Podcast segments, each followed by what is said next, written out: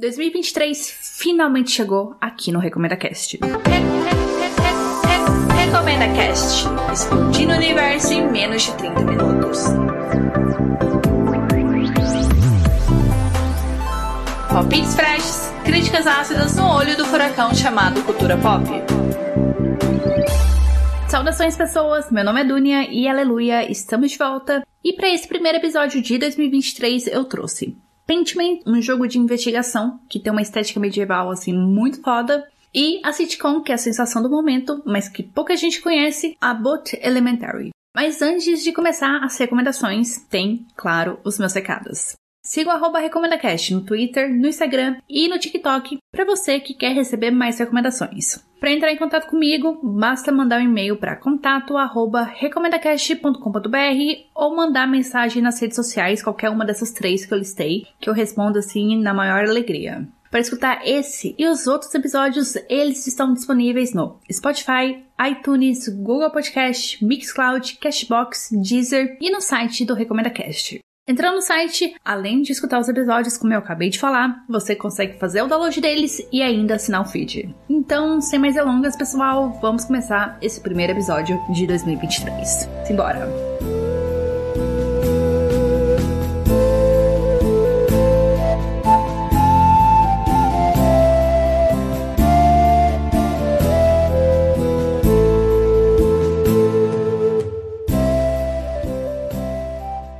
É um jogo investigativo que se passa lá no século XVI, num vilarejo no interior da Alemanha, e ele faz parecer assim que você tá jogando um livro medieval ou que um livro antigo ganhou a vida, tamanho o cuidado estético que o pessoal teve na hora de desenvolver o jogo. E essa qualidade, assim, foi uma das coisas que imediatamente conectou eu e o jogo, mas eu vou falar sobre isso daqui a pouco. Então, Paintmade é basicamente um jogo onde você conversa com as pessoas, com os personagens e explora esse cenário desse vilarejo. Só que mais do que isso, Paintman te faz sofrer as penitências que as suas escolhas causaram na vida dos outros personagens.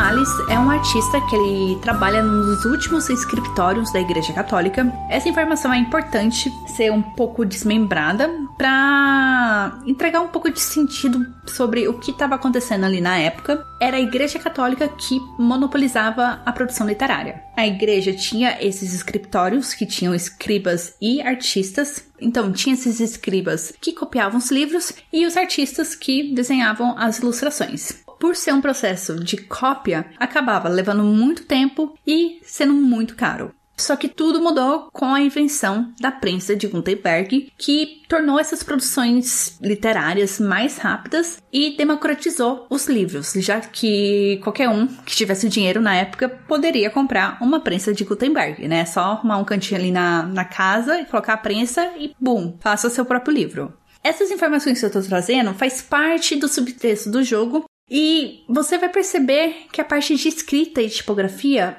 é muito importante para a história. Não assim impactante, que vai mudar o rumo da vida dos personagens, mas ela é bastante relevante. E eu fiquei muito feliz com isso porque essa parte da prensa de Gutenberg, produção literária, eu vi na faculdade. Foi bom fazer uso dessas informações fora do panorama acadêmico, né? Mas voltando aqui, né, pro que interessa. Eu falei que o André estava trabalhando no escritório, né? E nessa época do jogo já tinha sido inventada a prensa de Gutenberg, tanto que no vilarejo de Tessigen, que é o cu do mundo na Alemanha, tem um tipógrafo que faz impressão de livro com essa prensa. Então, assim, até lá o futuro chegou. O que significa que a abadia de Kiesal, que é onde o Andréas e os outros frades trabalham, está sofrendo a pressão de manter os últimos clientes, porque o escritório, essa venda, essa produção de livros é a maior fonte de renda da abadia.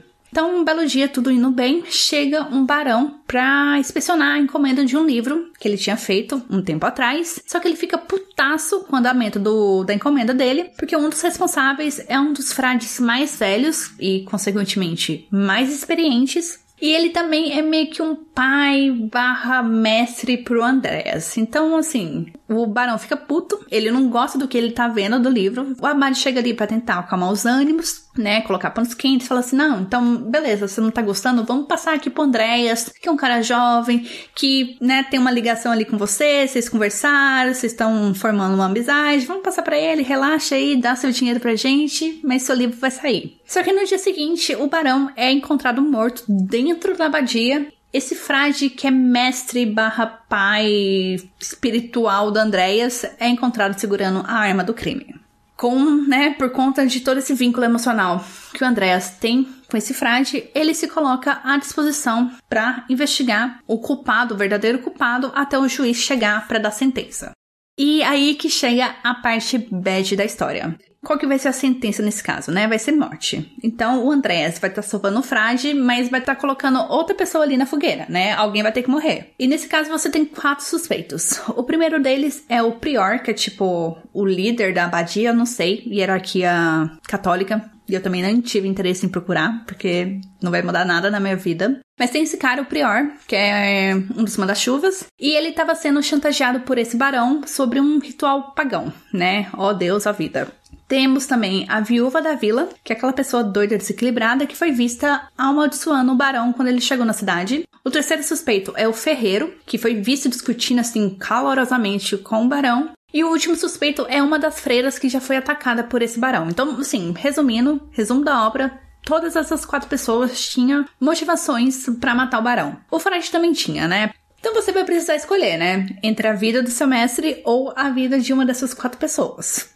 E você vai fazer essa escolha, independente de você querer ou não. E anos depois você retorna a Tassigan para conhecer as consequências dessas escolhas que você fez. O que, que me cativou em Paintman, né? O que, que me levou a gostar tanto do jogo para vir recomendar ele aqui para vocês? Primeiramente veio a conexão emocional. Eu já disse antes como esse jogo tem uma base na parte de design que eu acabei vendo muito na faculdade e transforma isso numa história assim muito instigante, muito interessante de ser acompanhada. Essa parte da invenção da prensa, só para vocês saberem, eu vi acho que umas 5, 6 vezes ao longo da minha faculdade de design gráfico, porque é um momento que é considerado o nascimento do design, né? Porque aí você vai ter todo o cuidado ali com a impressão do livro, a parte de tipografia, né, que é a parte das fontes, layout, etc e tal. Então é um momento assim muito chave, assim, apoteótico na minha profissão e poder ver isso na prática foi maravilhoso. Ainda dentro dessa parte emocional tem a parte tipográfica. As fontes usadas no diálogo, nos textos dentro do jogo têm muito valor. Elas exemplificam um pouco da visão de mundo do Andreas. Por quê? As fontes que você vê nos diálogos dos personagens, elas expressam como que o Andreas vê aquele personagem. Então, quando o André está conversando com um camponês, você vai ver que a letra desse camponês ali naquela caixinha, naquele balão de diálogo, é uma letra manuscrita e bastante irregular. Quando a pessoa já tem um certo nível educacional e o André sabe disso, já passa para ser uma letra manuscrita, só que mais delicada, um pouco mais refinada. Quando há diálogos com os escribas, você vê que a tipografia é milimetricamente desenhada quando é uma conversa com o padre, o abade, uma figura mais importante da igreja, vem uma tipografia gótica bastante antiquada, sabe? Cheia de frufru, que é difícil de ler, para representar, né, como que o Andrés vê a igreja católica. E tem a tipografia do tipógrafo, que ao contrário das outras, que é tudo desenhada, você vê a animação aparecendo como se fosse escrita, a do tipógrafo é impressa, né? É um carimbo. Então aparece tudo de uma vez. Então todos esses detalhes que provavelmente você tá pensando que coisa mais chata, Dunia, que você tá contando, para mim assim foi maravilhoso. Foi uma alegria, foi incrível. Cheguei até a pensar que talvez eu volte a estudar tipografia, porque foi tão bonito de se ver. E mas dois detalhes assim que agora são realmente relevantes para a história é que essas tipografias podem mudar conforme o Andreas ganha informações sobre esses personagens. E a segunda informação que agora também é mais relevante para vocês é que você pode desabilitar essa variação tipográfica. Tem umas que são muito difíceis de ler, né? E você não quer passar raiva lendo texto, porque é basicamente um jogo de ler texto. Então você pode desabilitar essas variações. Terceiro ponto de conexão emocional minha e Paintman é a parte do alemão e da Alemanha. Foi muito bom reconhecer nomes e regiões que o jogo menciona, como, por exemplo, a Suíça, né, o país onde eu tô morando, a região da Baviera, onde eu visitei recentemente. Então, isso, pelo meu momento de vida, poder ver essas cidades, esses países ganharem uma profundidade de deixarem de ser só meras cidades, meras, meros países da Europa, ganhar um senso de proximidade para mim, assim, foi incrível. Se tornou ainda mais real o jogo na minha cabeça. E tem a parte do alemão. Pode ficar tranquilo, o jogo tá em português, tá tudo traduzido. Só que algumas palavras no diálogo e os bilhetes misteriosos que o Andrea recebe durante a jornada dele estão em alemão é alemão antigo, sim. A tipografia é complicada de decifrar, no caso desses, desses bilhetes. Mas foi tão bom poder ver as palavras, sabe? Tentar reconhecer, tentar estudar um pouco de alemão, bem entre aspas, com o jogo. Foi maravilhoso porque até a piadinha que o jogo também explica sobre o nome do Barão Rotvogen, eu consegui pegar antes do jogo explicar, né? Que Rot é vermelho e Vogel é pássaro. Não tô querendo me gabar, mas foi tão bom poder ver os conhecimentos que eu tenho adquirido nesses últimos meses e para um, pra um lugar mais divertido, que não seja só prova, exercício, etc, sabe? Usar para minha diversão, então, sensacional. Agora chega de falar de mim, né? Vamos falar do jogo. Quando eu cheguei a Pentiment, eu achei que ele ia ser um sucessor de Disc que é um jogo assim que eu amo de investigação, que eu falei sobre ele no episódio 106, caso você fique curioso, recomendo. Mas Pentiment não é isso, sabe? O foco dele não é investigação, por incrível que pareça. Tipo, você tem um dia e meio para interrogar quatro suspeitos e encontrar pistas e é impossível de você obter informações relevantes desses quatro suspeitos dentro do sistema de tempo do jogo, sabe? Impossível. Você precisa ser seletivo e você precisa definir razões particulares para escolher alguém para acusar, porque você não vai ter todas as certezas. Então, você vai na sua intuição.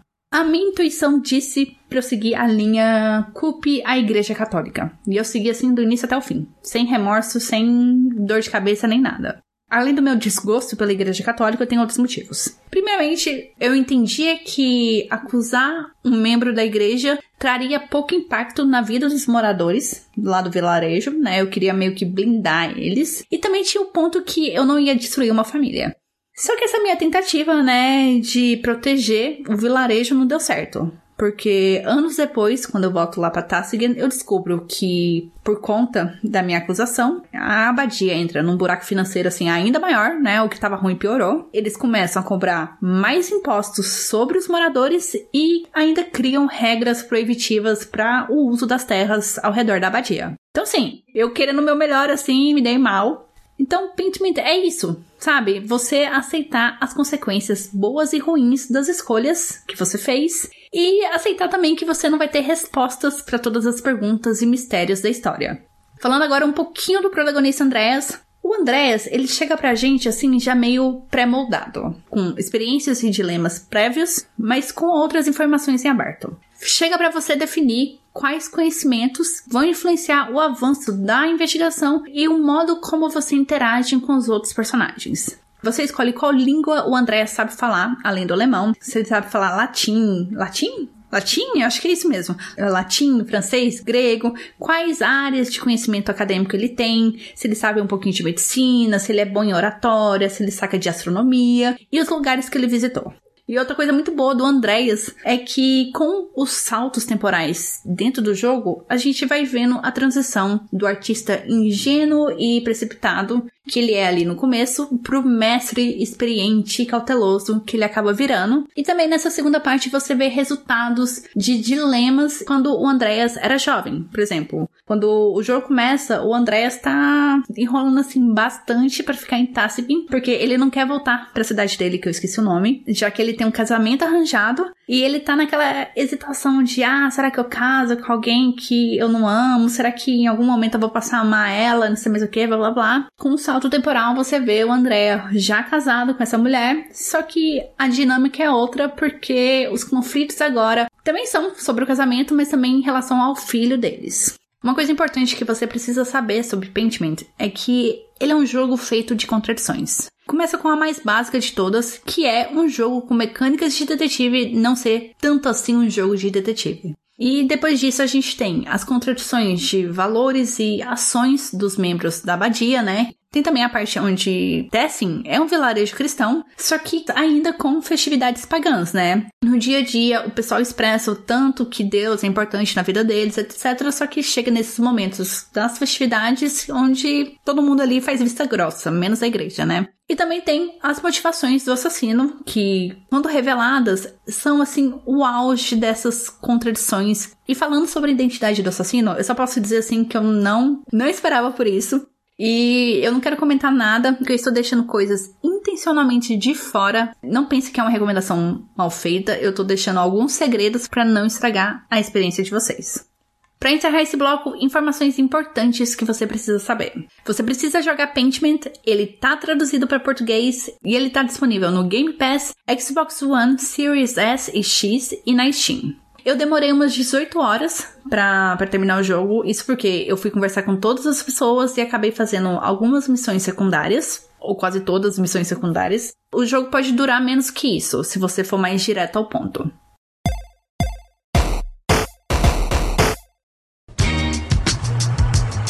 About Elementary é aquela série perfeitinha para você assistir na hora do almoço ou para ter risadas assim espontâneas. Ela é uma sitcom sobre um tema super conhecido de nós brasileiros, que são os perrengues do ensino público, só que aqui na visão dos professores. Em vez de apostar no drama, a série aborda essas dificuldades educacionais com um misto de otimismo, sensibilidade e crítica social. Okay, so if the store has 10 potatoes, right? And you take away two of them, how many potatoes would the store have left? Janine, what did I say about taking my potatoes from the lunchroom? But visual learning is so much better. Well, guess what? Now you have zero potatoes. A série é baseada na vida da mãe da criadora da série, que também é a protagonista da história.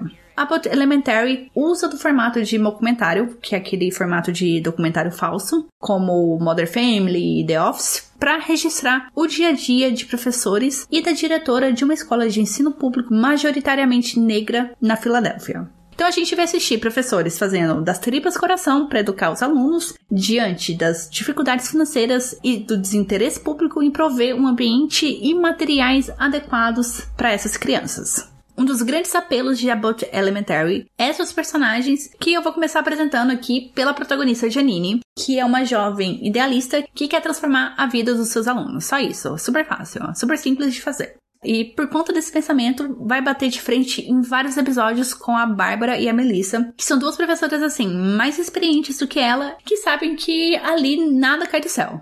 A gente também tem um Jacob que é um novato, assim como a Janine, novato assim, eles estão ali na escola faz um ano. E o Jacob, ele compõe a minoria branca junto com a Melissa. Só que, ao contrário da Melissa, que já tá ali acostumada, já tá no meio, né? Já faz anos que tá ali, o Jacob, você vai perceber, por mais que ele tenha boas intenções, ele força muito esse discurso do homem branco desconstruído, que ele não é racista e etc e tal, ele tem que sempre ficar expondo isso. A série, em vez de criar casos sobre isso, transforma o Jacob em um personagem brega. Sabe? Essa atitude dele é muito brega. Porque você não precisa ficar falando, reforçando que você é desse jeito. Então a série transforma ele numa pessoa brega. Tanto pros professores, tanto pros alunos. Ele é hiper mega brega. A próxima é minha personagem favorita da série. Ela foi crescendo assim muito dentro do meu coração e se tornou uma querida, que é a diretora Ava. O caso da Ava precisa ser muito bem estudado, porque ela tá numa posição de autoridade, só que ela é totalmente bitolada, sabe? Ela, ela não sabe o que é ser diretora. Ela conseguiu o cargo, só para vocês terem uma noção, ela conseguiu o cargo através de chantagem. Sabe, ela deu sorte de pegar alguém lá do departamento educacional fazendo alguma coisa errada, ela usou isso a favor dela e ela conseguiu o cargo, sabe? Só que ela não sabe gerir uma escola. E ela também não se importa ali com a escola. Ela tá mais preocupada com o Instagram dela, em fazer TikTok, em ver qual que foi a última música que a Rihanna lançou, sabe? Em vender roupa, em comprar roupa. Foda-se a vida dos alunos. E ela é maravilhosa ela é incrível por conta disso. Porque ela se comporta como uma adolescente. E o pior de tudo é os professores tendo que lidar com ela, sabe? Porque ela se dá bem com os alunos. Porque é mais ou menos ali na mesma faixa etária neural que ela tá com os alunos, o problema é a Eva diretora e a Eva com os professores. E a mais recente adição ao quadro docente da escola é o professor substituto Gregory, que, ironicamente, é interpretado pelo Chris, de Todo Mundo Odeia o Chris. Eu não tenho nada o que falar, eu acho ótimo toda a dinâmica dele. Tem ali um slow burn com a Janine. Você vai ver que em algum momento eles vão ficar juntos, só que a série constrói isso bem lentamente, porque a Janine tem namorado, tem um namorado de muita longa data, só que esse namorado é meio um bosta. E o Gregory vai ali, começando a comer pelas beiradas, então assim, maravilhoso. E eu não posso deixar de mencionar o zelador da escola, que é o Sr. Johnson, que vai também ganhando uma importância com o andar da trama, assim, super merecida, porque ele é muito bom, sabe? Ele tem um bordão que é maravilhoso e que se aplica, assim, em várias situações, que é isso é lixo. Ele usa esse bordão em ótimos momentos, assim, ele, junto com a Eva, é uma competição para ver quem é o mais maluco da história. Agora, seguindo em frente, né? Uma coisa importante de se dizer sobre About Elementary é que o ponto da série não é idealizar a profissão dos professores. Sim, a série vai mostrar os perrengues que eles passam, tipo alunos mal criados, pais desinteressados, briga entre alunos, problema nas merendas, falta de dinheiro. Infelizmente, sabe, toda profissão tem seus apuros.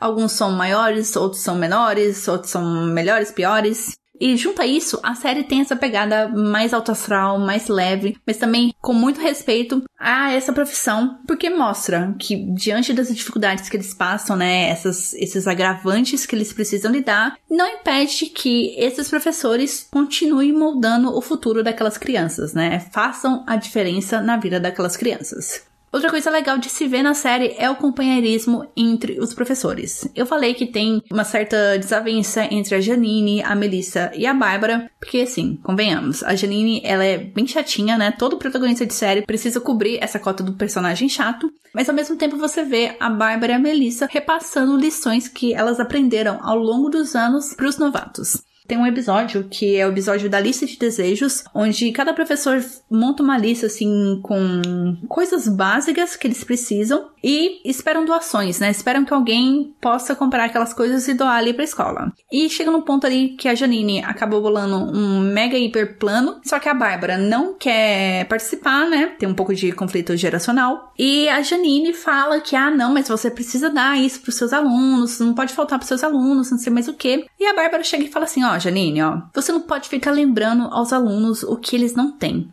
Do que, que adianta você ficar falando para eles que eles não têm lápis de cor, de cera, não sei mais o que? Vamos focar nas coisas que eles têm, no que eles podem usar. Porque muitos alunos ali vêm de lares carentes, onde os pais não estão presentes, onde não tem uma alimentação adequada, ou até mesmo um lugar confortável para dormir. Então a escola ali é uma fuga da realidade, é um lugar melhor para esses alunos. E você falando que ah, tá faltando isso, você não tem isso, não sei mais o que, não tá ajudando nada. E essa conversa assim me marcou bastante. É um pouquinho poliana, mas funciona na vida real.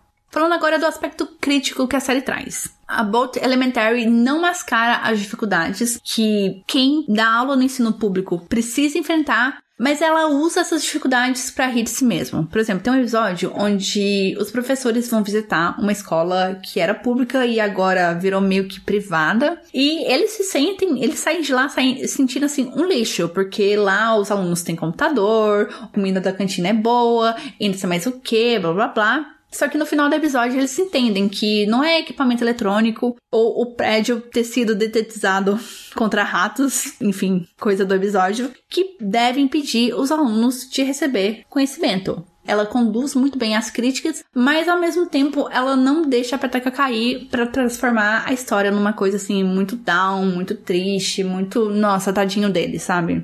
Uma coisa que eu não posso deixar de comentar é a questão racial na série. A Boat Elementary se passa numa escola periférica onde a maioria dos alunos e dos docentes são negros. Só que a série não é sobre as dificuldades de ser um professor negro ou uma professora negra nos dias atuais, mas sim sobre as dificuldades de ser um professor no ensino público. E acaba usando um cenário, né, essa escola de periferia, porque é um cenário facilmente reconhecido em qualquer parte do mundo. E a criadora da série fala sobre isso, como ela quis focar na história dos professores diante das dificuldades que o ensino público apresentam, do que a ideia de como é a vida de um professor negro numa escola.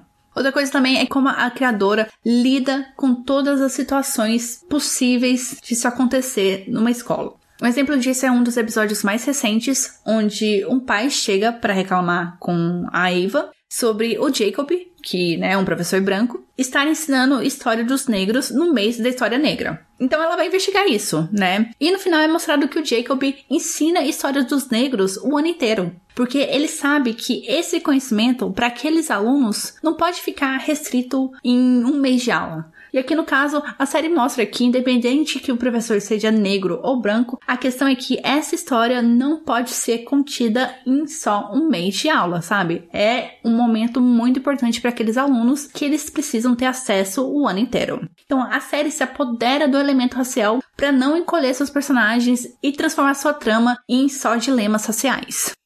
Para encerrar esse bloco, informações importantes que você precisa saber sobre About Elementary. A segunda temporada está sendo transmitida atualmente. Cada episódio tem em média duração de 30 minutos. A série está disponível no Disney Plus. E se você gosta dessa temática escolar, só que com esse olhar mais adulto, eu te recomendo a série Segunda Chamada. É uma série brasileira, só que com uma pegada mais séria e mais dramática. Mas fica aí a recomendação.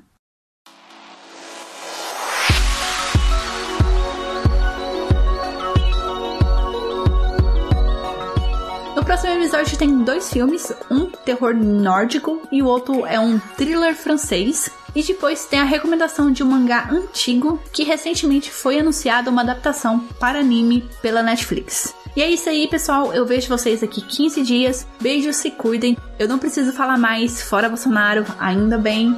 E tchau, tchau.